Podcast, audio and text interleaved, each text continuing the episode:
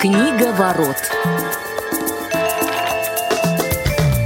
Вы слушаете повтор программы. Добрый день, уважаемые радиослушатели. Книговорот, очередной четверг, очередной прямой эфир. А, начался последний месяц зимы. Сегодня 1 февраля, московское время 17 часов. И мы рады приветствовать всех тех, кто слушает нас в прямом эфире, в записи. Меня зовут Василий Дрожин. Мы сегодня в полном составе. Глеб Новоселов у микрофона. Глеб, привет. Э, привет Добро привет, пожаловать друзья, в очередной привет. выпуск. Ну и Федор Замыцкий тоже с нами. Федь, привет и тебе. Привет всем. Ты еще не отметил, что февраль, который начался, он необычный февраль, который бывает раз в 4 года. Вот. И еще, если у нас все получится хорошо, то у нас э, на 29 февраля тоже выпадет книга ворота. Или не Да, самый, самый длинный у нас получается э, февраль, да, ну, из, из четырехлетнего цикла. Да, самый длинный февраль из возможных. Да, да, да, все так и есть. Вот, ну что, э, традиционно вы можете присоединиться к обсуждению того произведения, о котором пойдет сегодня речь, и скажем мы буквально через э, одну минутку, а сделать можно это позвонив по телефону 8 800 100 ровно 2015, можете написать нам любое сообщение, смс или WhatsApp на номер 8 903 707 26 71. И эти же контакты вам сегодня пригодятся не только для обсуждения книги, о которой пойдет речь, но и сегодня, друзья, внимание, мы разыгрываем два билета э, на оперный спектакль Петра Ильича Чайковского «Евгений Онегин», который пройдет 3 февраля, буквально уже в эту субботу, в малом зале культурно-спортивного реабилитационного комплекса ВОЗ в Москве, улица Кусинина, 19А, в 16 часов начала. А, режиссер-постановщик данного, а, собственно, произведения – это Диана Шнурова – и те, кто хочет посетить мероприятие, пожалуйста, напишите нам а, путем смс или WhatsApp сообщения слово «хочу билеты». Два слова «хочу билеты». Кто это сделает первым, тот, собственно, эти билеты получат мои коллеги замечательные, которые обеспечивают данный эфир. Ну, собственно, а, скажут вам, отпишутся, что вам нужно для этого сделать, куда приехать, чтобы, собственно, мероприятие посетить. Ну, а мы начинаем. Сегодня у нас э, разговор про книгу, которая называется «Весь э, невидимый нам свет». И предложил ее Федя. А я знаю, что есть ну, адаптация, наверное, нельзя сказать, что это экранизация в виде сериала. И, Федь, напомни, если я ошибаюсь, по-моему, ты сначала посмотрел видео-вариант, потом прочитал книгу. А, расскажи вот в целом, как ты познакомился с этим произведением, почему ты его предложил а, сегодня пообсуждать. Не более того, я даже не смотрел сериал. А, я наткнулся на очередную подборку интересных сериалов. Я периодически этим занимаюсь и увидел, что вот вышел такой сериал, а, главной героиней которого является незрячая девочка в таких-то вот условиях, да, вот книга, о которой мы будем говорить. И то, что есть книга. И я ее добавил себе на книжную полку, ну и как бы э, зачем э, просто так читать, если можно прочитать и обсудить. И вот так вот я вам предложил, вот так появилась эта книга. То есть, когда я ее предлагал, я еще не знал, что себя будет представлять книга, что из этого получится и какой она будет. Но, собственно, вот об этом мы сегодня и поговорим. А какие же впечатления у нас от нее сложились, тем более, что, наверное, так вот до эфира общаясь, э, ощущение, что они не совсем у всех одинаковые. А, Глеб, ну давай, а, может быть, не все то, что ты думаешь об этой книге, ну хотя бы поверхностно, вот э, в целом, какие первые впечатления сложились от прочтения? Да, все, что ты да думаешь, нет, говорить я, не нужно, понимаешь? Э, нет, я, я не то, что никогда не говорю все, что я думаю, но я никогда э, не думаю о чем-то уж прям так совсем плохо, да, я всегда стараюсь во всем находить какие-то положительные моменты, и в этой книге, я читаю, я тоже э, пытался найти какой-то положительный момент, кроме того э, невероятного удовольствия, которое испытал, когда наконец это читал. Вот. да, как вы поняли, к сожалению, книга не вызвала у меня много а, каких-то положительных эмоций, и вообще, то есть, к сожалению, вот, наверное, самая большая беда в том, что книга вообще не вызвала у меня много эмоций. Хотя вроде бы и сам сюжет, и тема, которая там заявлена, то есть она должна а, как-то трогать. Но вот э, не случилось почему-то. И вот сейчас, ну, не могу же я вот только говорить какие-то там гадости, да, Тут совсем было бы как некрасиво, я буквально вот до эфира сидел, думал, чтобы такое хорошего вот найти, вот чтобы сказать, что действительно я бы, наверное, вот за что бы я эту книгу порекомендовал. Я долго-долго искал и нашел. А вот, а, значит, ну как уже э, анонсировали коллеги, да, что это книжка про, а, не только про, но где которая главной героиней является незрячая девочка, причем там описывается ее жизнь практически с самого раннего детства и фактически там до ее глубокой старости в последней главе. А, так вот, мне, пожалуй, кто действительно вызвал, если не э, сочувствие, то реально симпатию из персонажей этого произведения, это вот отец этой самой девочки, как он э, осуществлял процесс воспитания незрячего ребенка. То есть, во-первых, то, что он относился к ней достаточно э, ровно, никак не, не акцентируя внимание на ее слепоте. И э, вот эти вот истории там потом можно будет обсудить с ее днями рождения, с подарками, вот с этими головоломками. То есть понятно, что там эти головоломки еще, естественно, носили дополнительную э, функцию в книге, то есть там потом это все разовьется. Но э, э, вот чисто сам факт, что таким образом как бы развивал ее... Э, Э, именно как человека и познание окружающего мира, вот это, наверное, вот тот пример, как должен бы себя вести любой а, умный, продвинутый родитель незрячего ребенка. Вот это то, что мне понравилось. Вот все остальное, к сожалению, а, к сожалению, вот, по-моему, то есть очень, очень, очень, очень долго объяснять, что и почему никак, но в целом а, вот про любую линию, про любой, а, про любой сюжетный поворот, первая мысль была, а для чего это вообще? И единственный вопрос, который вот э, возникал, а что бы было? Причем даже сам факт вот слепоты девочки, по сути, а, вот как, по крайней мере, я, вот мне это показалось, это была абсолютно такая трендовая штука. А, книжка написана была в 2014 году, как раз в общем, сейчас достаточно тема инвалидности популярна. И у нас, и не только у нас, и в Соединенных Штатах, в которых, собственно, эта книжка была написана вот, номинирована на, на Пулицер, по-моему, да, вот, и, а, собственно, ни, ни, никакой другой функции, кроме как вот добавить, как бы, вот что-то такого э, трендового, в общем, это слепота главной героини, одной из главных героинь, там не только она главная героиня, я, по крайней мере, для себя, к сожалению, не нашел. Слушайте, у меня есть предложение для того, чтобы как раз мы вот эти сюжетные линии а, более предметно обсуждали, и Глеб мог комментировать куда они конкретно не ведут, э, или в чем они более-менее конкретно разочаровывают, давайте какой-то синопсис, общее э, представление для того, чтобы сложилось у наших радиослушателей. Опишем э, какую-то канву, основной сюжет, мы даже автора, кстати, не назвали, Энтони Дор. Для меня он вот явился открытием. В целом у него не так много книг в библиографии. Ну и действительно с этим романом, наверное, он и стал известным. Действие его происходит а, в, в период Второй мировой войны. Ну и, собственно, два главных героя. Вот Глеб уже обозначил а, девочку, девушку а, Мари Лору, незрячую, которую мы наблюдаем в основном в ключевые события случаются, когда она в возрасте 16 лет.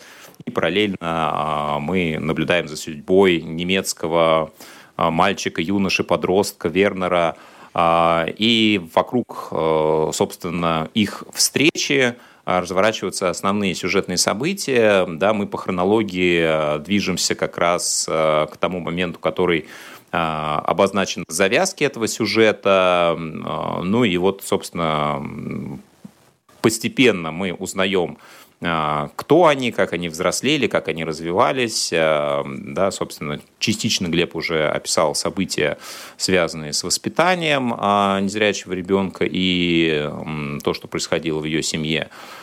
Ну и, э, в принципе, говоря о впечатлении об этой книге, если воспринимать ее как художественный роман, как не историческую прозу, как не какое-то глубокомысленное произведение, мне понравился. Мне интересно было наблюдать за сюжетом. Для меня, ну, я не могу сказать, что какие-то сюжетные линии остались прямо непонятыми или я ждал чего-то другого. А, то есть вот здесь я, наверное, прям могу сказать о противоположных ощущениях, впечатлениях. Да, возможно, не совпали у нас, Глеб, с тобой какие-то ожидания. А, как э, нечто художественное, э, какие-то есть моменты, за которые можно зацепиться. И говоря вот э, о том, а зачем это все, ну вот у меня определенные ответы возникают. Смыслы здесь вроде как есть. Насколько они ценны для каждого, уже решает читатель. Э, но мне вот как целостное произведение, как набор ну, каких-то элементов, которые дают тебе получить удовольствие, как, не знаю, там, стиль повествования, зарисовки и так далее и тому подобное, мне показалось ну, вполне себе интересно. Да, прочитал я ее вот буквально там за несколько часов, так получилось. А, Федь, ну давай, как а, человек, с чьей подачи это произошло, собственно, а ты-то сам что думаешь про эту книгу именно как книгу? Мне книжка понравилась. Э, у меня вообще такое отношение выработалось к подобным книгам. Я сразу скажу, она звезд неба не хватает. Э, она, безусловно, достаточно, ну, как бы простая книжка. В ней высказываются очень простые мысли. И она, ну, как бы в каком-то смысле за все хорошее против всего плохого. И в данном случае это ее достоинство. Это часто эту фразу говорят как какой-то негативный окрас. Мне кажется, в этом ее достоинство. Я просто по опыту своей работы, а, у меня есть опыт ведения книжного клуба, где были всегда различные участники, в том числе и которые, допустим, не, не очень опытные читатели, в том числе и достаточно юные.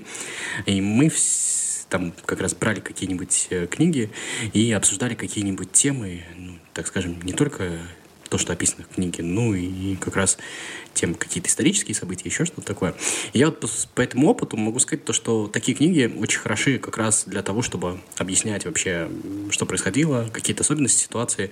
Я вот из подобных книг помню книжку Маркуса Зузака «Книжная воровка», достаточно знаменитая, которая а, тоже примерно о том же времени, и она как раз э, тоже не хватает с неба звезд, э, звезд с неба, но на самом деле э, с помощью ее получалось объяснять людям, что такое война, какие-то ее особенности, какие-то вообще э, масштаб всего события, как это влияло на людей, гораздо лучше, чем с каких-то, ну, так скажем, более ценных, более больших, что ли, произведений. Потому что для, может быть, местами не совсем подготовленного читателя они не всегда понятны, сложны. А здесь все достаточно просто и действительно наглядно. Мне она как раз, наверное, вот с точки зрения инструментария э, понравилась, и я ее, наверное, в этом а, смысле буду использовать. Что касается того, что Глеб сказал про слепую девочку и про то, что хорошо было описано как раз, как отец ее воспитывал, я с этим согласен. Я еще скажу, что очень часто, когда ты э, читаешь в книгах, смотришь в кино, вообще встречаешься с тем, что тебе очень сильно знакомо, и это описывает писатель, а тебя это очень часто ну, немножечко раздражает, потому что а, человек со стороны все равно не знает всех нюансов, и и тебе кажется, что он тут вот неправильно сделал, тут еще неправильно. Здесь у меня не было такого ощущения, здесь было сделано это вот очень сильно аккуратно. Хотя при всем при этом вот эта незрячая девочка, она, безусловно, даже не главная героиня. Она, одна, она одна из двух главных героев. И на самом деле это мы со своей позиции, наверное, смотрим на нее на, как на, на главную героиню. Она, безусловно, просто э, одна ну, одна из главных героев, и вот это, мне кажется, тоже не стоит э, забывать. И она, наверное, была больше для юноши, я уже забыл, как его зовут, вот. Э, что? Вернер. Верно. Как известный футболист, как ты мог забыть? Тима Вернер, да. Э, вот. Э, и, соответственно, она была, как мне кажется, сделана для того, чтобы он ее встретил, и это, мне кажется, часть его судьбы, наверное. Мне кажется, он герой главнее, сейчас еще об этом поговорим. Ну, если вот первоначальные впечатления сводить, то, наверное, я уже как раз вот сформулировал их. Мне, в общем, понравилось. Ну, вы знаете, я предлагаю переходить, наверное, как раз э, к типажам героев, да, потому что здесь э, есть, наверное, какие-то и второстепенные персонажи, но вот они действительно, на мой взгляд, э, имеют очень большое значение. Это и его младшая сестра Вернера, а, Юта, да, которую мы наблюдаем в конце. А, то есть она как-то в начале появилась штрихами, а, фигурировала в его воспоминаниях, но вот уже ну, какой-то более-менее сюжетный вариант раскрытия получила в конце. А еще, если помните, его друг, да, с кем он а, поступал в эту а, школу, а, Фредерик и его судьба тоже достаточно, наверное, на самого Вернера оказала серьезное влияние. Я просто, чтобы уже не возвращаться к теме воспитания, со своей стороны скажу, что тоже, ну вот отец девочки показался интересным персонажем, который был нарисован, и еще один момент, вот его отношение, наверное, в целом к судьбе, это тоже такой показательный штрих, а, когда он говорит, что ну, не бывает, там, не знаю, проклятий, и это все просто там стечение обстоятельств, которому мы, люди, приписываем а, тот или иной смысл. А, само а, любое событие по себе не имеет никакого эмоционального окраса, пока мы ему а, сами его не присвоим.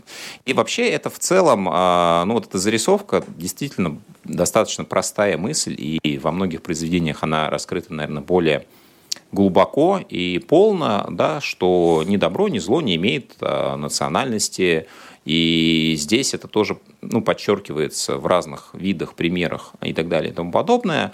А, но вот, собственно, посылы и смыслы я здесь согласен с Федей. Они достаточно понятны, простые, они существуют. Вот. А, но, наверное, не, не это главное. А, что касается персонажей, ну вот э, по поводу того, что никто не заинтересовал Глеб тебя, кроме отца, все-таки вот ну, для тебя что может быть, не знаю, они не, недораскрытые, тебе не хотелось им сопереживать.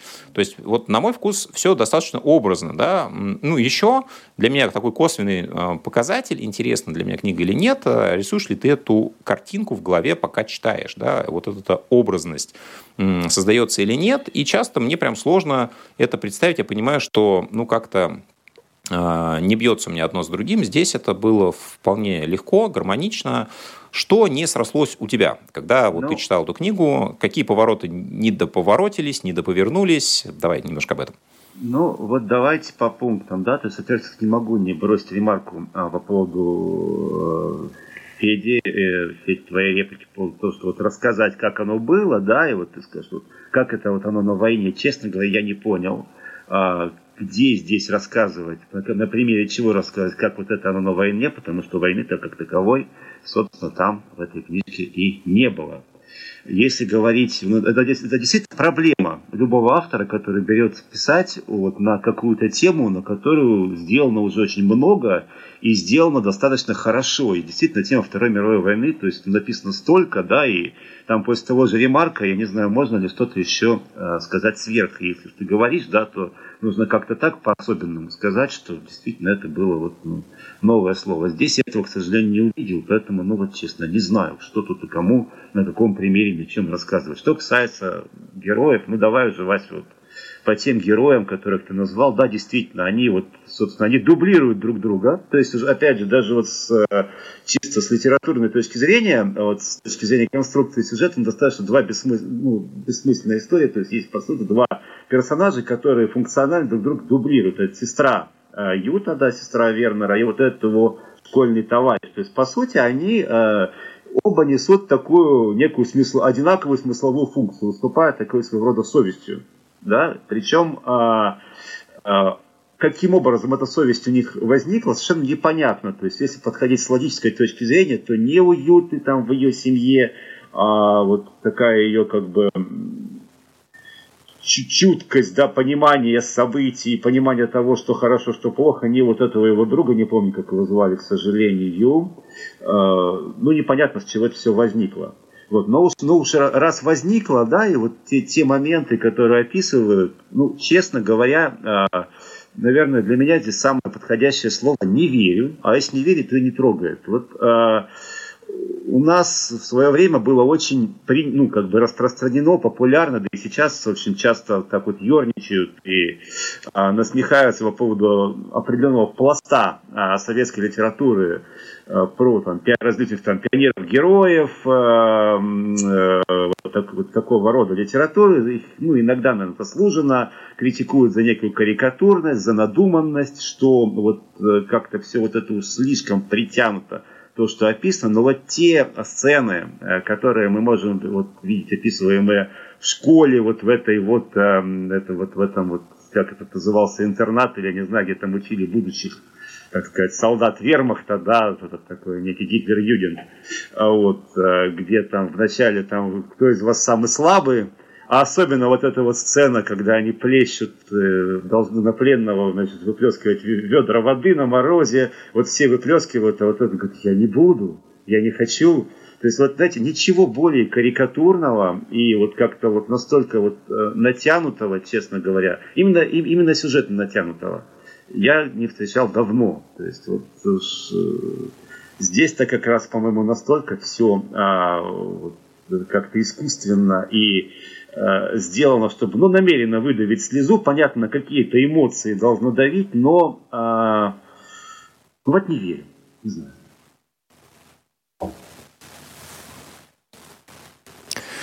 А, Хорошо, давайте попробуем э, к таким более позитивным моментам э, перейти. Э, ты говорил про то, что ну, не складываются у тебя какие-то сюжетные линии, э, то есть что-то там недораскрыто или э, ты, может быть, чего-то другого ожидал.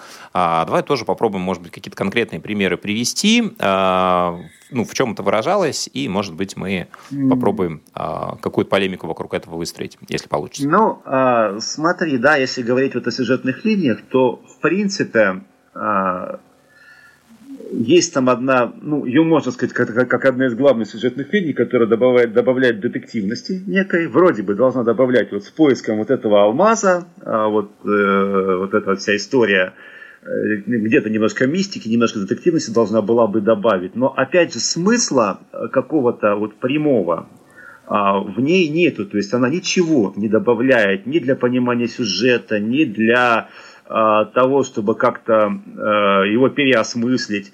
Вот, кстати, чем-то мне эта книга по содержанию, по сюжету напомнила уже обсуждаемые в свое время нами Ивановские тени Тевтонов. Ну, не, не только временным периодом, но и как бы вот как раз связью неких там мистических дел да, с реальностью. Вот, но если э, вот у Иванова там все настолько было четко подогнано и понятно, что и к чему и зачем – то здесь вот эта линия с алмазом, она просто, опять же, ну, чтобы было, чтобы вот читателю добавить вот еще вот этой вот детективной остроты, э, какой-то другой сюжетной нагрузки эта линия не несет. Э, ну, вот про то, что дублируются персонажи, да, вот Юта с этим э, несчастным мальчиком, э, собственно, тоже я, уже сказал. Ну и вообще, как бы вот эта линия с мальчиком, она, собственно говоря, ну, вот избили его, да, он превратился в овощи. Ну и все, вот этим как бы за, закончилось, и никакого, а, то есть никакого влияния на дальнейшую судьбу персонажей остальных не оказало.